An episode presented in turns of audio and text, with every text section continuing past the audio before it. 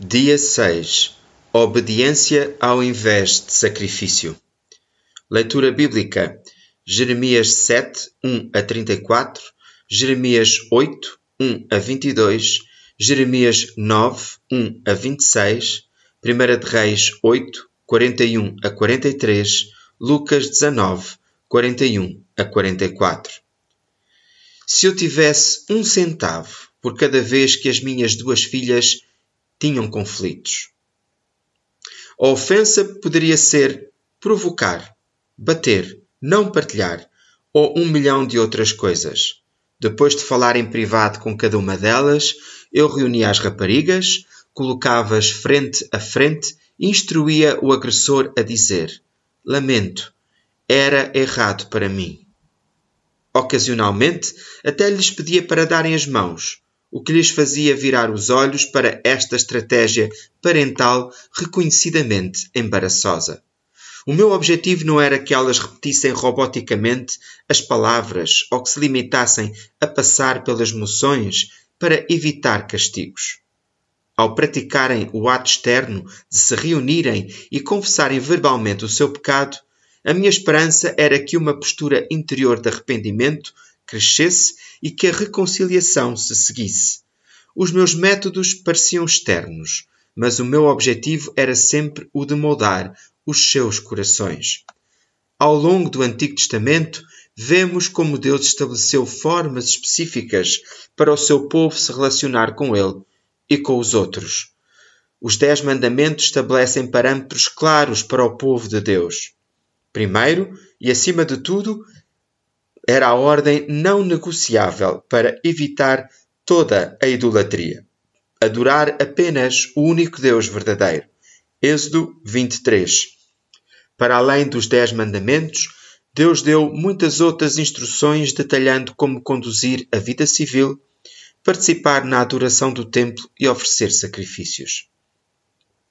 Qual foi o objetivo de todos estes mandamentos? O objetivo de Deus era criar seguidores de regras robóticas? Definitivamente não. Os métodos de Deus podem parecer externos, mas ele estava sempre a lutar pelos seus corações. O objetivo de Deus era a reconciliação e a intimidade com o seu povo. Isto também é verdade para nós, hoje em dia. Não foi nem ofertas nem holocaustos que pedi aos vossos pais, quando os conduzi para fora do Egito. Não era esse o aspecto essencial daquilo que lhes ordenava. O que ele lhes dizia era: Obedeçam, eu serei o vosso Deus, e vocês serão o meu povo. Façam simplesmente o que eu vos disse, e tudo vos correrá bem. Jeremias 7, 22 e 23. O Deus de toda a criação perseguia o relacionamento com o seu povo não a observância da lei moralista. Mas eles teimavam em resistir e perderam a intimidade perseguindo falsos deuses das nações que os rodeavam. Passaram pelos movimentos de adoração a Deus no templo, mas os seus corações estavam distantes dele. Desavergonhadamente quebraram os dez mandamentos, que na realidade era o plano gracioso de Deus para permanecerem fiéis, livres e florescentes. Ouvimos a angústia de Jeremias ao chorar e lamentar sobre esta nação desobediente. Jeremias 9:10. Mais de 600 anos depois, ouvimos um lamento semelhante de Jesus, que chora enquanto ora por Jerusalém.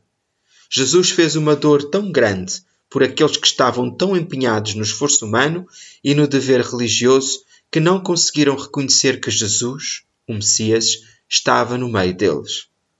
Oh, se eu tivesse um cêntimo por cada vez que desobedeço às ordens de Deus, por cada vez que confio nas minhas ações externas para me validar perante Deus e os outros, por cada vez que o meu coração se torna frio e cego para Jesus.